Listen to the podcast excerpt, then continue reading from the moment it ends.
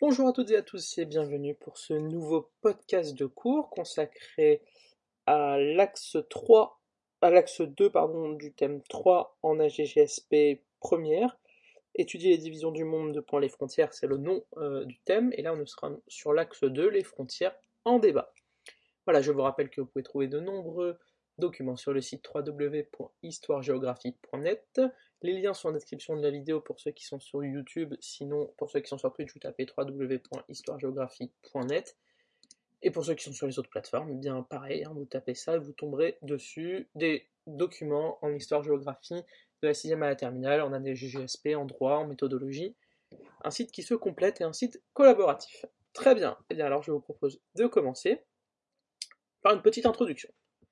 La délimitation d'une frontière, c'est le résultat d'un rapport de force historique et politique. Elle peut donc évoluer avec le temps. Les exemples ne manquent pas. Les deux grands conflits mondiaux ont provoqué une recomposition de l'Europe et parfois la création de nombreux États, notamment la Pologne en 1918. Des États peuvent décider par la force d'annexer de nouveaux territoires, c'est notamment le cas du Tibet qui a été annexé par la Chine en 1950. Les frontières peuvent également être mouvantes, en raison d'accords bilatéraux. C'est la situation par exemple de Hong Kong qui avait été contrôlée par les Britanniques pour une période déterminée. Un bail de 99 ans conclu avec la puissance chinoise en 1898. Ça a été donc rétrocédé à la Chine en 1997. Ce chapitre vise à étudier les débats qui peuvent se dérouler lors du tracé des frontières ou lors de la délimitation des zones d'influence. À partir des jalons essentiels, nous allons voir euh, comment l'étude de la frontière euh, germano-polonaise et du droit euh, de la mer, on pourra se demander comment à partir de contextes très divers, la négociation et la diplomatie peuvent aboutir à la fixation d'une frontière. Très bien, commençons par un grand 1. La frontière germano-polonaise de 1939 à 1990 entre guerre et diplomatie. Petit a, 1939-1945, des frontières dessinées par la guerre. La frontière germano-polonaise n'existe réellement qu'après la Première Guerre mondiale. Le traité de Versailles du 28 juin 1919 reconnaît l'indépendance de la Pologne qui dispose de nouvelles frontières qui correspondent à l'ouest, à celles qu'elle possédait au XVIIIe siècle. Suivant sa théorie de l'espace vital, Hitler décide donc d'intégrer le territoire polonais dans le Reich allemand au mépris du droit international. Le 23 août 1939, un traité de non-agression est signé entre l'Allemagne nazie et l'URSS de Staline. Ce pacte germano-soviétique, appelé également Ribbentrop-Molotov, du nom des ministres des Affaires étrangères allemands et russes, prévoit un partage secret de la Pologne entre les deux puissances. Le 1er septembre 1939, l'Allemagne envahit la Pologne. Le Reich nazi récupère Danzig et annexe la partie occidentale. L'armée rouge fait de même et rapidement occupe une grande partie de la, Pologne. La frontière de l'URSS connaît ainsi un décalage de près de 300 km vers l'ouest. En juin 1941 et par l'opération Barbarossa, les Allemands attaquent l'URSS et rompent ainsi le traité d'alliance germano-soviétique. Staline se rapproche ainsi des Alliés et ouvre les négociations pour se voir reconnaître les territoires occupés en 1939. Lors de la conférence de Téhéran en 1943, les États-Unis et le Royaume-Uni acceptent les revendications de l'URSS. En contrepartie, ils proposent au gouvernement polonais un déplacement de la frontière vers l'ouest au détriment de l'Allemagne nazie. Une limite provisoire qui est ensuite validée par le droit. Parce qu'après mai 1945, Staline organise le contrôle de l'Allemagne orientale par le gouvernement polonais. Lors de la conférence de Potsdam de juillet 1945, elle reconnaît la cession à la Pologne de près de 100 000 mètres carrés pris sur le territoire du Reich. La frontière germano-polonaise est fixée sur la ligne Oder-Neisse. La ligne Oder-Neisse, longue de 500 km, tient son nom du fleuve Oder et de son affluent, le Neisse. En attendant euh, ainsi un trait définitif. Ce déplacement des frontières s'accompagne aussi du déplacement de 10 millions d'Allemands.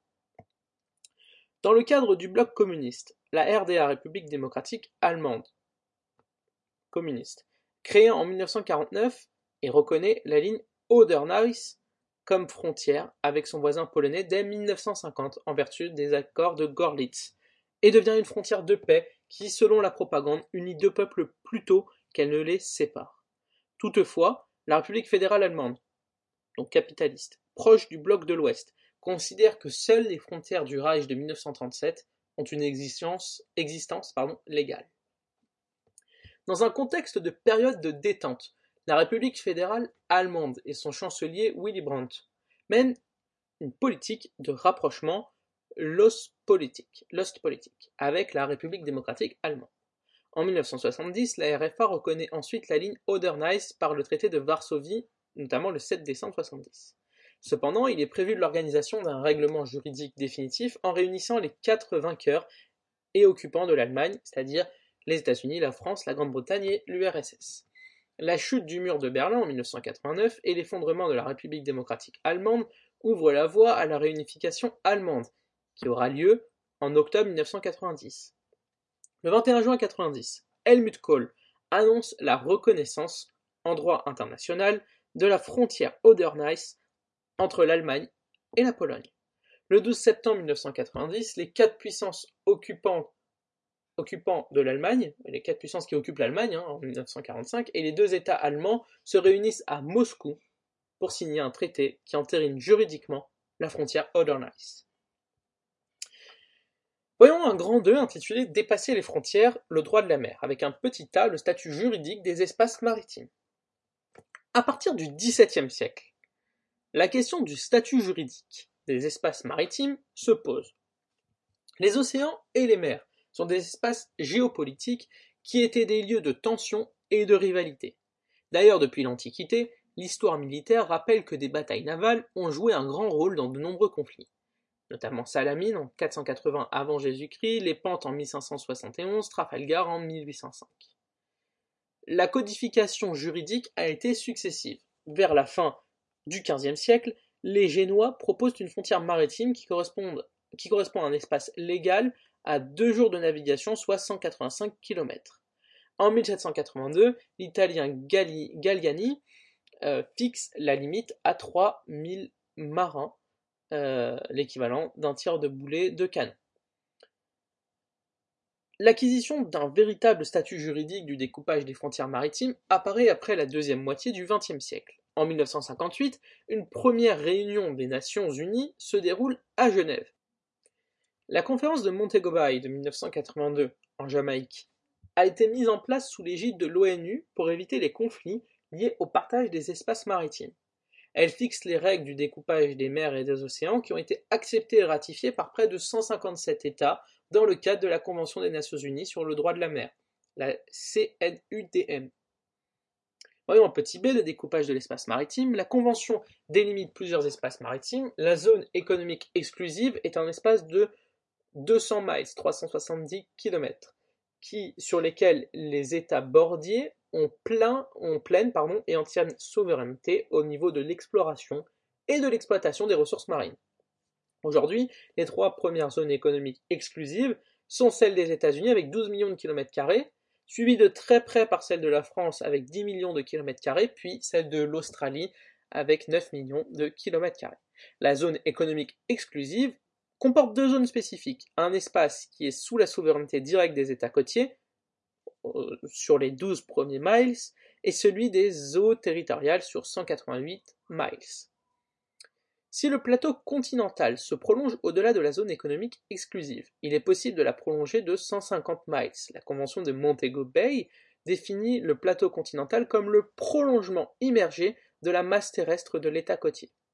Dans la mer territoriale, la liberté de navigation est garantie. Les États riverains ne peuvent pas bloquer la circulation maritime au passage des détroits. La zone économique exclusive est une zone d'exploitation de l'État côtier et la liberté de circuler est totale. La zone qui correspond à la haute mer, 64% de l'océan mondial, possède un statut particulier, celui d'appartenir au patrimoine commun de l'humanité. Voyons les litiges actuels dans un petit c. Si la conférence de Montego Bay a apporté euh, une avancée incontestable dans la résolution des conflits entre États riverains, il existe encore de nombreux litiges. Dans un contexte de maritimisation et de littoralisation de l'économie mondiale. Beaucoup d'États cherchent un moyen de renforcer leur souveraineté sur les mers. On compte environ aujourd'hui l'existence de près de 70 conflits liés à des revendications maritimes. Des espaces maritimes sont source de tensions. La mer des Caraïbes, la mer de Chine, euh, notamment euh, la Chine et les États riverains, l'Atlantique Sud, Argentine, Royaume-Uni au sujet des îles Falkland. Les espaces maritimes de l'Arctique concentrent les tensions car la fonte des glaces va ouvrir de nouvelles routes maritimes, notamment le passage du nord-ouest et passage du nord-est, et ça permettra l'accès à de nombreuses ressources énergétiques. La mer de Chine est un espace maritime qui est source de rivalité entre grandes puissances, puisque depuis la littoralisation progressive de la Chine depuis 1980, la mer de Chine est devenue un enjeu majeur de la puissance pour Pékin. C'est un espace maritime exigu qui exacerbe les tensions entre les États côtiers. C'est une mer longue de près de 3000 km et de 1000 km de large, qui est bordée par huit États riverains, les Philippines, la Chine, l'Indonésie, le Vietnam, Brunei, Malaisie, Singapour et Taïwan. La volonté de la Chine de renforcer sa puissance maritime et de revendiquer des îles amène des tensions, notamment les tensions autour des îles Spartley et des euh, îles de Paracel. Et tout cela provoque une dégradation des relations avec ses voisins. La Chine revendique près de trois quarts de la superficie totale de la mer de Chine. Au nord, un conflit latent existe à propos des îles Kouril, qui sont revendiquées à la fois par la Russie, mais également par le Japon. Voilà, je vous rappelle que sur le site www.histoiregéographie.net, vous avez un quiz euh, à travers un géniali qui a été créé sur les frontières en débat pour réviser en vous amusant. Et vous avez aussi une story map avec la frontière germano-polonaise entre 1939 et 1990. Et de nombreuses vidéos, de nombreux autres documents sont également disponibles sur le site www.histoiregéographie.net. Le lien direct de la page consacrée à ce chapitre Les frontières en débat est disponible pour ceux qui sont sur YouTube. Pour les autres, vous avez juste à taper www.histoiregéographie.net, vous arrivez sur le site et vous recherchez dans les différents onglets, vous tomberez facilement sur euh, ce thème 3, axe de les frontières en débat en première AGGSP pour trouver tous ces documents. En attendant, je vous remercie, j'espère que cela vous a plu et on se retrouve très bientôt pour un nouveau podcast de cours sur la chaîne. N'hésitez pas à vous abonner pour suivre les prochaines nouveautés. Je vous dis à très bientôt et je vous souhaite une bonne journée. Au revoir.